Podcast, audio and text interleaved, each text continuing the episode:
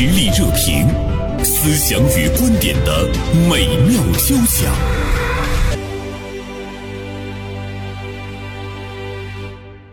今天呢，我们来和大家聊一聊预制菜进校园。呃，目前呢，我们注意到，在全国有一些地方，预制菜呢已经是进入到了中小学的校园，呃，还有呢大学校园。呃，这样的一个现象出现之后呢，我们会看到很多的家长啊，表示了一种愤慨和反对。有一些家长呢，已经改为。给孩子做饭送到学校去，我们都知道孩子的午餐都是在学校来这个完成的，呃，那么为什么这个预制菜进校园受到了家长们一致的这个反对？而且我们现在也看到了媒体，呃，也是呢揪着这件事情呢不放，甚至于呢我们也看到了一些地方政府的回应啊，在回应的过程中，呃，地方政府的回应还是有一些。呃，小心翼翼和胆怯，预制菜究竟该不该进校园？那么今天大连晚报名笔视线的执笔人江云飞就写了一篇文章：谁该是推广预制菜的形象大使？云飞，中午好。啊，叶生老师好。嗯，那么同时呢，我们还请到了一位呃。业内人士来自于呃富丽华大酒店的行政总厨总经理助理尤晓东尤总做客我们的直播间，呃，尤总呢从事这个餐饮已经有三十多年，将近四十年的历史了，所以在这一方面的话呢，关于预制菜的。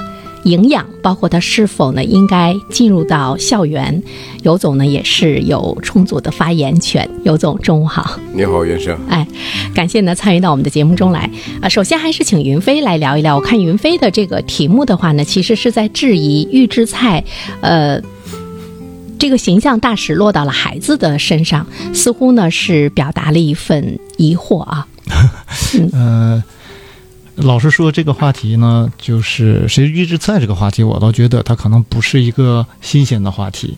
呃，预制菜其实，在生活当中，你就究竟关于它什么是预制菜，或者是它包含一个什么样的这个外延的范围，嗯，这可能还需要一些去讨论啊，去什么？呃，反正我个人的理解，你像速冻的这些食品呐，速冻水饺啊等等吧，它应该都算是预制菜，包括一些半成品的这这种需要再加工的这个这个工业化生产的这样的一些食品。那么它呢，我觉得它其实还是有一定的消费。这个市场需求的，包括比如说像我，我不会做饭，那么我我要 我要满足自己的生活需要的话，可能也会买一些这样的这样的预预制的这个食品。但是他把它推进校园里面，或者是通过推进推进到校园里面这种方式来推广这种食品，来扩大这个市场，这个是不是应该的？呃，至少我认为。呃，在已知的这些呃相关的地区，当然，大连我觉得好像还没有啊，不存在这种情况。在已知的这些地方，那么没有经过家长的允许，也没有这个有所相走相关的程序，嗯，那这个方式，这个程序本身，我认为就是不对的，嗯，不管这个预制菜，嗯。应不应该，营养怎么样，安不安全怎么样，这些我们暂且不去讨论，即。就是这个过程就是不对的，嗯啊，所以我觉得，呃，就像网友说的，如果预制菜是有营养的、是安全的、是好的，那么请先在成人的这个食堂里面去推广啊。如果它要是不好的话，那为什么要进先进校园？嗯，尤总，您赞成预制菜进校园吗？呃，从个人感觉呢，呃，预制菜进校园，我是表示反对的。嗯，因为我是一个厨师，呃，厨师呢就是要把食材这个通过自己的技术加工，然后以最短的时间这个呈现给客人，呈现给这个享受美食的人。嗯，这样的话呢，呃，能让人吃人吃的这个饭菜呢。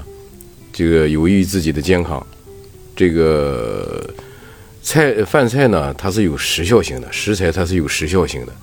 这个不管是青菜也好，猪肉也好，呃，鱼啊，这个各各类的食材，呃，它的时效时时间越短，在短时间内经过短这个简单的，呃，这个不过不要太复杂的这个烹调呢，尽量保持它的营养成分。人吃了以后呢，它是有有益于人的。这个预制菜呢，它毕竟是有了一个工业化的一个过程，有了这个过程以后呢，它会让这个营养成分。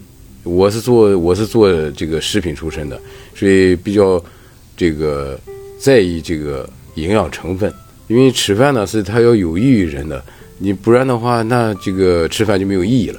所以这个 食材的营养、食材的时效性是我最关注的。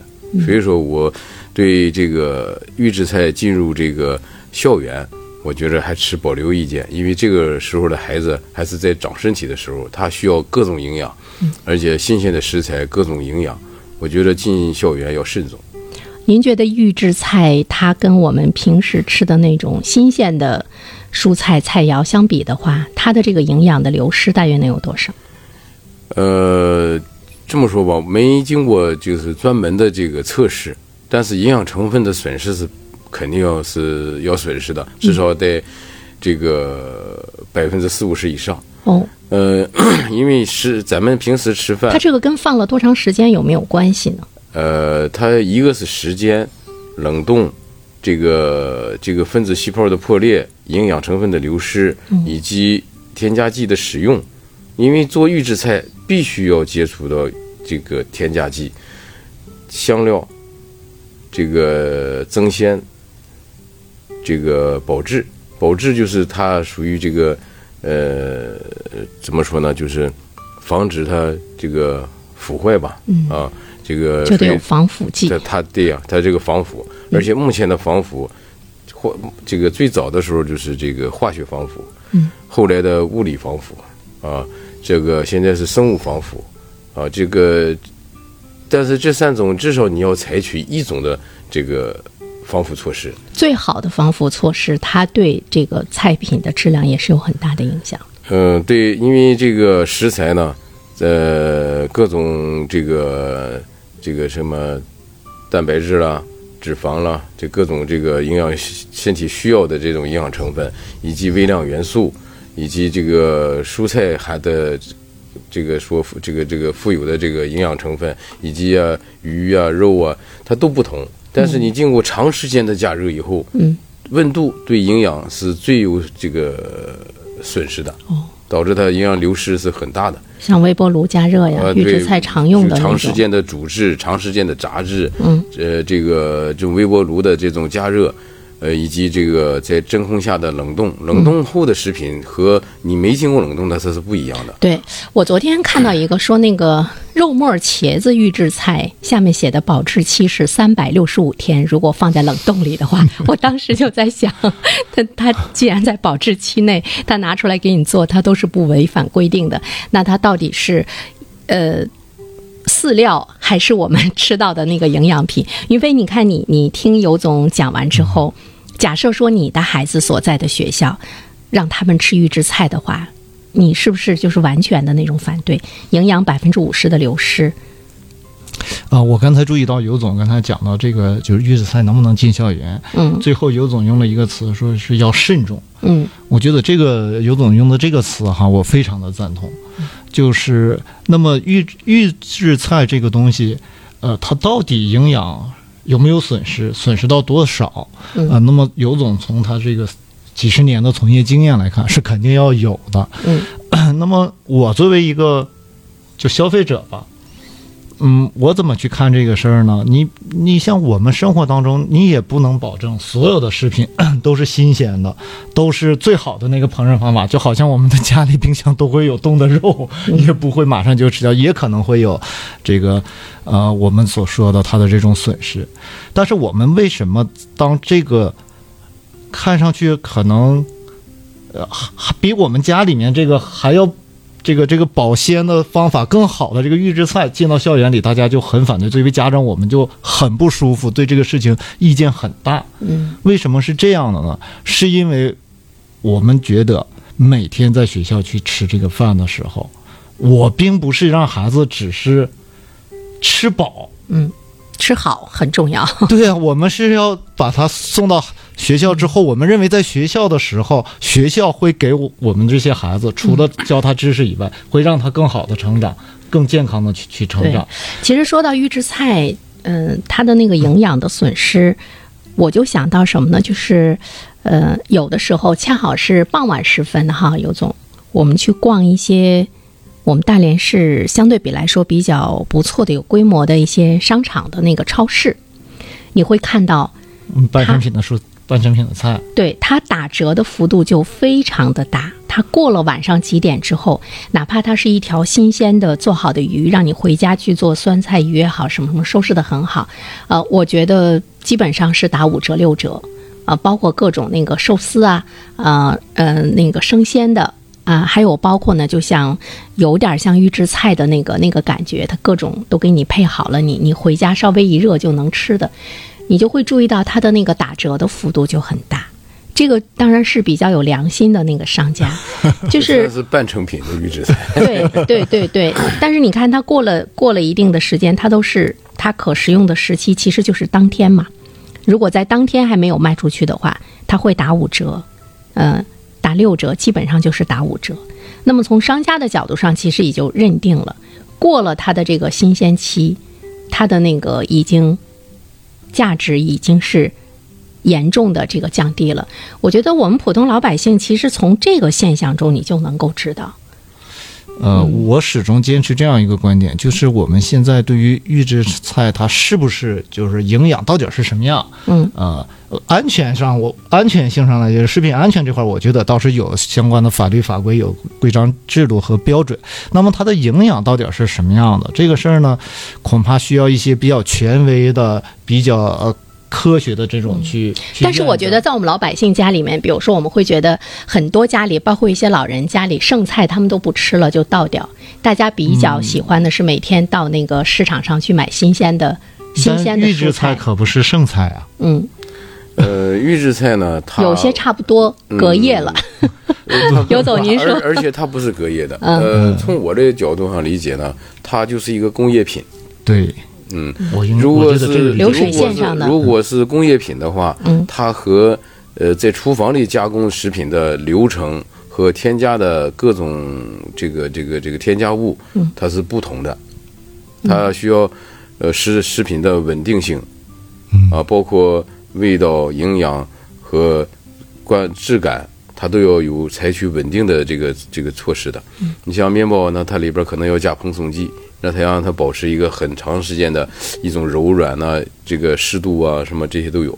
但在家里不用啊，在家里你简单的烹调就可以吃掉了。所以我一直在意就是食材的时效性。嗯所以说这个预制菜呢，它就是一个工业品，就像是过去咱们打开一罐罐头，然后吃饭是一样的。嗯，偶尔为之可以，但不能天天吃。对，它首先解决的不是你这个口感、营养这些问题，它首先要解决的是迅速的吃。呃是，对，有点像我们当年看国外有一些快餐店进入到中国之后，你能够感觉到，就是你你可以很很快速的来满足你当时的那种呃饿的那个那个感觉，就是果腹嘛啊。嗯，那其实我们也是要去思考一下，为什么他要把那个预制菜首先要放到校园里呢？尤总，你您是怎么考虑这个问题的？他为什么没有在你像我们单位的食堂？这这个这个这个主意不好。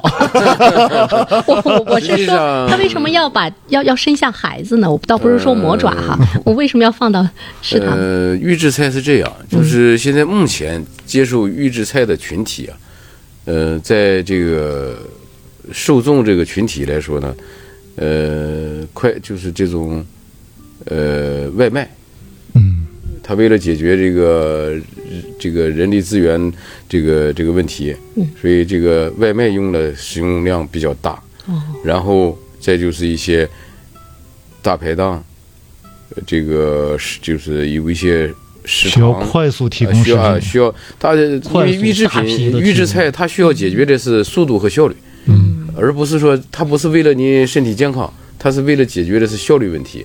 嗯这个现在提的预制菜，它最主要还是解决了从社会层面上解决，它是解决了产业链的问题。嗯呃，所以但是我们在我们在研究的是如何对人体这个我们研究的东西是如何对人体有有益。嗯呃，所以说这个预制菜呢，它只是在某个领域解决了某件事儿。嗯，我觉得它是不是迎合了产品？迎合了现在市场的一种需求，比如说那种生活的快节奏，包括现在年轻人比较懒，他们也不会做饭，也不愿意做饭。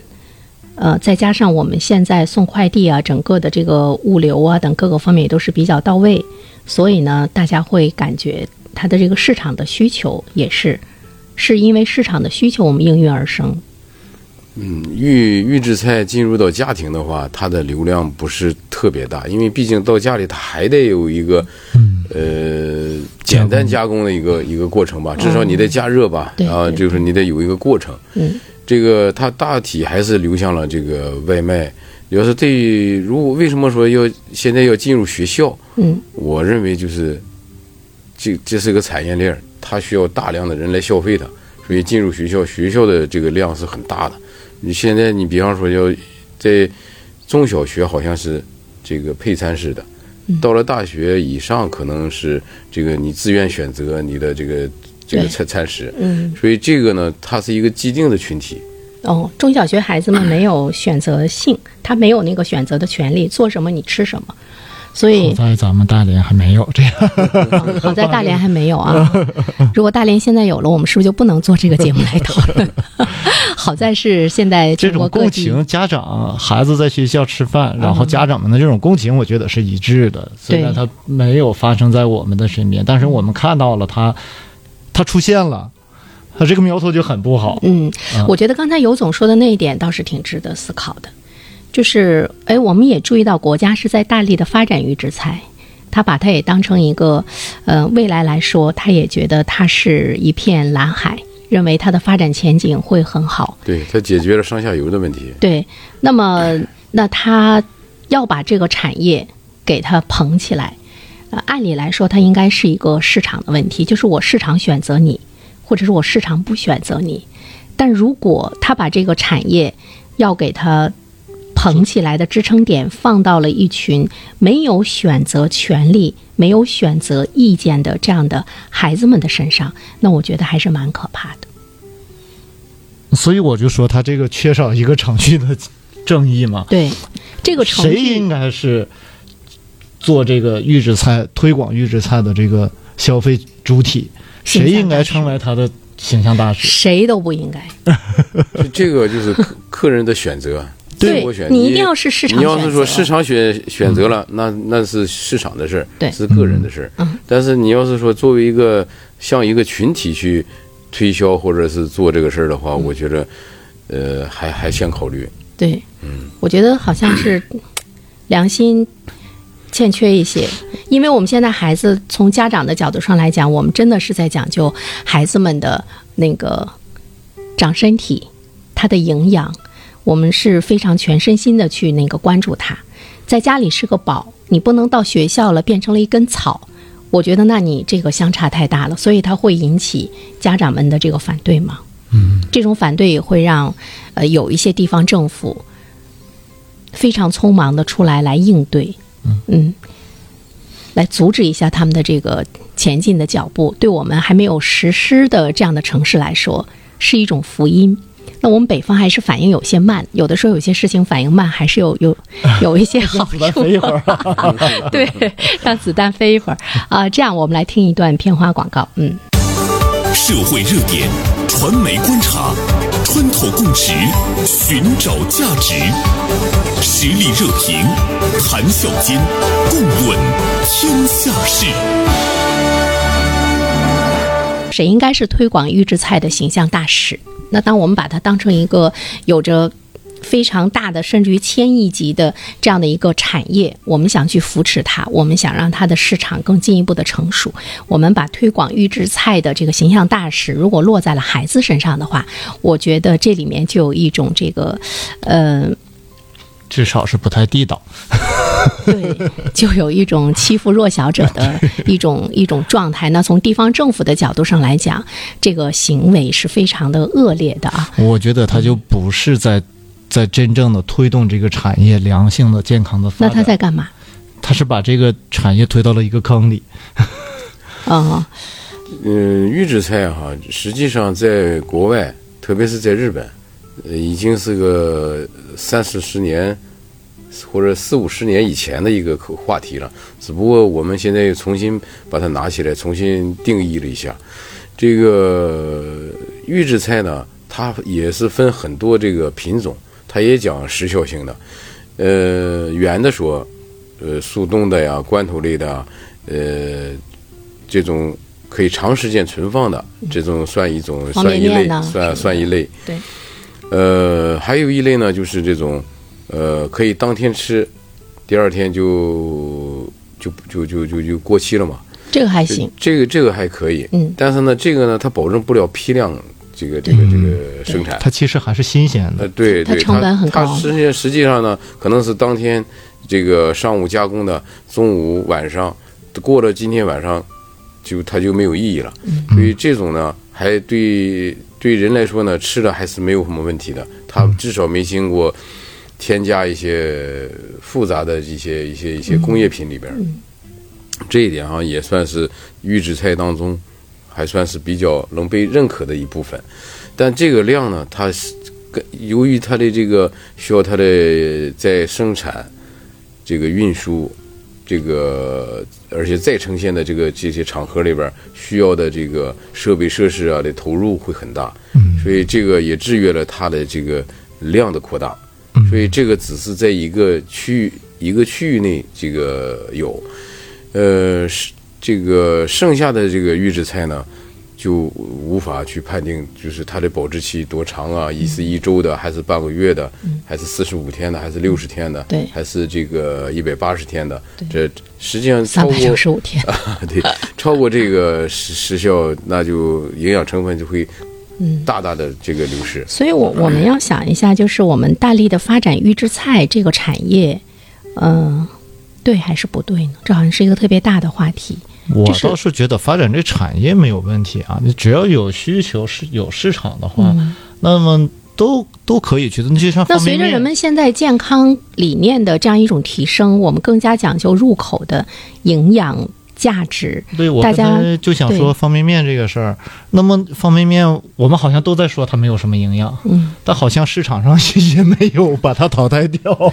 但是它的那个发展，它也是在萎缩吧，尤总。它经历了一些变化，对但你不能说它就完全没有这种市场的。但我觉得随着人们对呃食品的营养价值的重视，包括我们刚才说到的，呃，大家也更加注重在养生方面各个方面，大家也更加注重的是那种食疗。比如说有很多那个百岁老人，他说我我什么保健品都不吃，我一日三餐我那个不挑食，我营养搭配的很好，我吃新鲜的蔬菜啊、水果呀、什么的。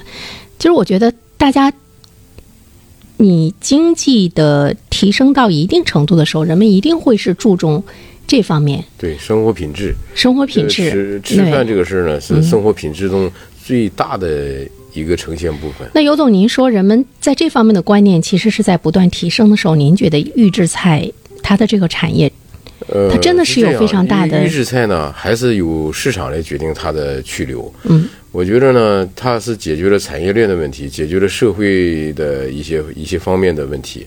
但是预制菜呢，我觉得它还是有它需要存在的这个价值的。呃，只要但是它不能代替一它日三不能代。替它，咱这个概念一定要咱是从个人的这个角度、营养角度去考虑预制菜，嗯但是市场上总还是有需要它的，嗯，呃，这个呢是需要市场去这个选择它，嗯，但是预制菜呢，呃，进入家庭啊，进入呃刚才你说的这个呃老年人呐、或者什么。到了这个年龄的人，他肯定不会去吃预制菜的。他每天是有的大把的时间，啊，他可以去买更新鲜的东西，然后回来这个这个加工。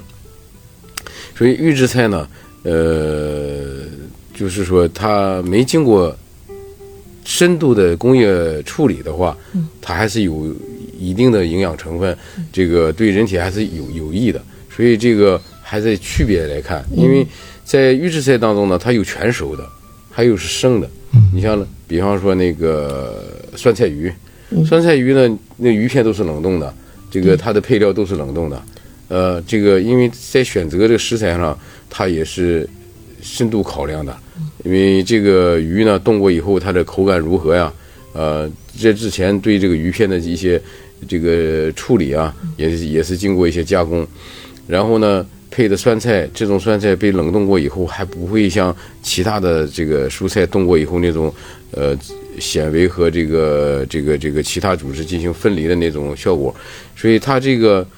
选食材选择的很好，所以你回家需要一个加热的过程，然后就把它做成那个酸菜鱼，嗯这也算是预制菜的一一种。嗯，这个还算是好的，再加上呢，它也比较考虑到我们消费者对那种口感啊、营养的那样的一种需求，所以刚才尤总说的这一点，我倒是比较认可，就是它一定是由市场来选择，是吧？云飞，市场最后是接受你是用脚给你投票，还是用手投票，才能决定你这个产业最后它的那个生命力是什么？但是你现在呢，我就感觉，比如说它为什么从娃娃抓起？有的时候呢，他一方面他有一个行政的那个那个权利啊，按理来讲他应该经过家长的那样一个投票；另外一方面的话，我觉得他从根本上破坏了我们的孩子的那种味觉，还有他对美食的那种享受，就是。呃，我们一直说它是一个工业线上的，它是一个工业化的产品。那它从吃的这个角度上来讲，其实它把人也塑造成了一个一个、一个一个比较机械的，不能够更好的来享受和品味生活的这样的一些一些人。我觉得那也是很可怕的。你像尤总您。一直在中餐这一方面哈，富丽华的中餐也是真的是美味无穷，我个人的感觉非常不错。就是我们每一个人，你如果就对美食的那种热爱、那种感受，它是一个生命的意义呀，是吧？云飞，你要想到享受美食，这是人生的这个对这个意义。如果我们的孩子从小学开始，他对他对美食都没有追求了，我觉得对他们来说，难道不是一种一种杀害吗？呃，刚才咱们那个就是放这个广告的时候，咱们不还讲到这个什么？我说好多年前咱们大连就开始搞那个明明厨亮灶嘛，嗯，然后让家长都能看到啊，那个给孩子们中午做的是什么东西，那是负责任的做法。哎，然后呃，在此之前我隐约记得的，当时也有一些集中配送的，后来好像纷纷都改成了这种明厨亮灶，只要有条件的话，都改成这种了。我觉得呢，这个呢，就是。刚才呃，我忘了是尤总还是袁成老师说的，就是预制菜是一个工业化的产品，但是我们孩子们需要的呢，它不光是一个产品，还有一份对他们的这种责任和爱，是，还有对他们成长的这种对这种关怀，是。我们培养的人一定是那种，我们在孩子午餐的这个问题上，追求的是要效率，还是健康，还是更多的这种。关爱，嗯，温暖，呃，这个可能是一个，是一个很容易做出的选择题，对，嗯，很容易做出的，但是他们却做错了。我觉得这个要追究背后的原因。好在这个，当这个这这个这个错误的选项，呃，只是这个。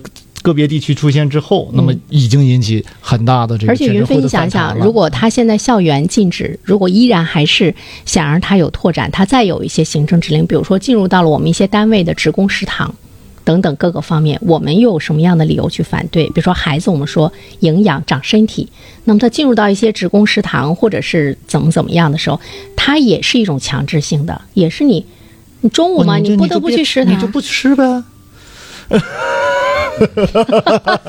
对 我有选择。这个是这样，就是说预制菜在食堂里使用，呃，在我个人认为呢，嗯，它解决了还是人工的问题，嗯，呃，这样呢。你别全系列的都是这个，对它可以作为一种补充，对它可以作为一个补充是最好的。有的时候你看水果是罐头，来拿它的做这个主战的这个产品，那是不行，那那不行。嗯，对。哎，刚才尤总的确是说到了一个人工的问题，就是我们未来来讲，可能越来越因为我们蓝领阶层的他的那个收入的增高，用工成本的增高，会让我们很多的一些日常的。呃，生活中的一些享受，最后都变成一些工业化的那种产品。流水线。工业它其实流是水线就是一种降低生活的模块化啊对我什么事儿都是模块性质的。对我这个做饭也也是模块的呃，之之所以中餐不好做，就是因为你说你如果严格的按标准来的话，那就千人一个口味，那就是工业化的产品。对正是因为尤总做的嗯和袁生老师做的它就不一样。哎呀，那简直是千差万别。对，那么我觉得它也消灭了一个行业呀，尤总。我记得我曾经跟大连的一个老总在聊的时候，他说我们的目标就是要把厨师给消灭掉。这个好像不太可能。呃，这个消灭掉厨师，这个是这个这这个理想太远大了。呃，因为呢，厨师的存在的意义是什么呢？嗯是让食材这个让它有这个真正能体现它的意义。这个意义是什么呢？美食意义、健康意义。对，就是说这个这是厨师的义务，嗯必须你你要把这个食材做成美味，呈现给你的这个食材的受用者。嗯，这个而且它也是我们生命的意义。是是是，因为你最主要人是为什么活着嘛？对，活着你就要吸收各种营就要养，才吃嘛。对吧？对，对，而且你要完整的、多方面的去吸收各种营养，才能组成你身体的这个健康。是。这个而不是你今天天天吃鱼也不行，天天吃菜也不行，天天吃大米。我就曾经看到过一句话，说喜欢吃的人，就是在你生活中，你如果遇到一个他特别喜欢美食的人，其实这个人非常的简单，啊、那么我们的那种呃工业化，我们的生产线，把人人都培养成对美食无感的时候，我觉得这个社会有点儿可怕。就是袁生老师说的是可能极端的情况。嗯刚才您说到这个消灭厨师的事儿，我就想，嗯，即便是有了这个复印机，它能消灭画家吗？恐怕也不能。嗯，即便有了照相机，它也不能消灭嗯这个 画家。但是你现在发现，比如说写字儿的人越来越少了，写好看的。书法家仍然是受大家的推崇。但他那个普及性，你要看到那个普及性，它哎最后也是解决了一个这个文字也好，还是书写也好，生产效率的提升它。仍然是生产效率的提升的问题。哎，最后想问一下尤总哈，就是从我们一个常识的这样一个普及，你说对于今天的年轻人，他们的确是工作节奏比较快，做饭没有那么多的时间。但如果他总是叫外卖，因为外卖中其实大部分都是预制菜哈，就是他总是叫外卖，或者是他经常的从超市买一些预制菜来满足他的一日三餐的话，时间长了，这个人会变成什么样子？嗯，他时间长了，他就会营养缺失。嗯，呃，有很多这个人的问题呢，呃，就是说、呃病吧哈，这个你找不着原因。哦，比方说眼干涩啦，或者是皮肤呃是瘙痒啊，或者是某某一些小的毛毛病啊，它都是这个一点点积累起来的。这都是什么呢？微量元素的缺失。嗯，矿物质的缺失，这些微量元素的缺失导致了你很多问题的产生。但是大家恰恰不重视微量元素的摄入，呃，只知道吃鱼、吃肉、呃吃海鲜，我们补充了大量的蛋白质、大量的这个脂肪、碳水，但没注重这个微量元素的摄入。所以说，这个微量元素对人体也是非常非常重要的。很多的病都是因为这个微量元素的缺失，这个导致人生病。所以，这个微量元素呢，也是在整个加工过程当中最容易被损耗的。就是你像一个这个苹果，你把它切开，嗯马上它就变成黄色了。这这就是我们就觉得一种氧氧化化过程。氧化，啊氧化呢，就让微量元素在大量的流失，它是每时每刻就是在不停的流失。所以说你，你切配好的、经过刀工处理的食材，你就得尽快将把它这个进行这个呃操作，让它这个成为这个这个菜品。你要如果在那一放，它的营养就在不停的流失，不光是维 C，还有其他的这个元素都在流失。所以说，这个呃预制菜呢，呃。像半预制菜还能保留一些，嗯就是这个保质期较短的，一天二十四小时的这种啊，二四十八小时这种可能还能保留一些，但是经过冷冻、呃密封、这个罐头，这这种经过处理过的预制菜呢，它的营养损失就会很大很大，特别是微量元素的损失。哎，我觉得这里面真的是太有学问了。我们其实，在日常生活中，我们真的是呃，我我丢失了很多的我我想营养接这个尤总讲的，就是这个，您不是问这个长期吃这个，对我这么尊重，用您了。啊，会怎么样嘛？刚刚尤总是从这个营养的角度哈，嗯我想，我想首先变化的肯定是钱包很扁，其次是肯定会越来越懒。预制菜它那个很贵吗？我觉得也也还可以，它工业化生产线下来之后，因为它是，大批量的采购，对。集中采购，嗯。然后这个通过工业工业化的这个生产，这个云飞说的那个很低，云飞说的钱包很扁，就是你会生病，到了医院之后就会花去很多的钱。不是这个做饭还是要比点外卖要省一些的。现在现在的社会群体还是年轻人居多，嗯他们的时间大部分都留给了工作和手机，对所以说这个做饭的时间就很少，所以吃外卖啊，吃预这个预制菜啊，呃，也是现在呃社会需求的一个现象。而且我觉得他也失去了很多的乐趣。当我看到一个人，比如说他不吃饭，或者是对美食无感的时候，我觉得这个人特别可怕。就从我个人的角度上来讲，真的是远离，就他没有那种生活的那个热爱，没有生活的那种灵性，他也感受不到生活的美好，他也无法理解别人对生活的美好的那样的一种一种享受。嗯，我觉得这个是是挺可怕的。热爱美食就是热爱生活，热爱所有的人。啊，对，我觉得这句话说的特别好，而且我觉得他能他能让人年轻。你看，我跟尤师傅都认识三十多年了，我觉得您 一直没老啊，就是吃的好啊。嗯对，吃的不需要太多，嗯但是食材的时效性很重要。是，嗯，对，这个营养其实就在我们的手中。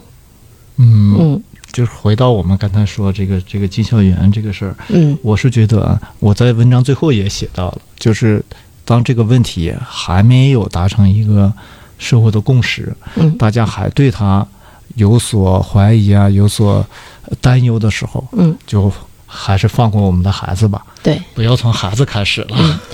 不是说救救孩子，是放过孩子，这针对谁说的呢？对，我觉得这个预制菜进入校园嗯就是需要慎重。慎重谨慎。嗯好，再一次感谢尤总，感谢云飞做客直播间，有机会我们再聊，好吧？好的谢谢。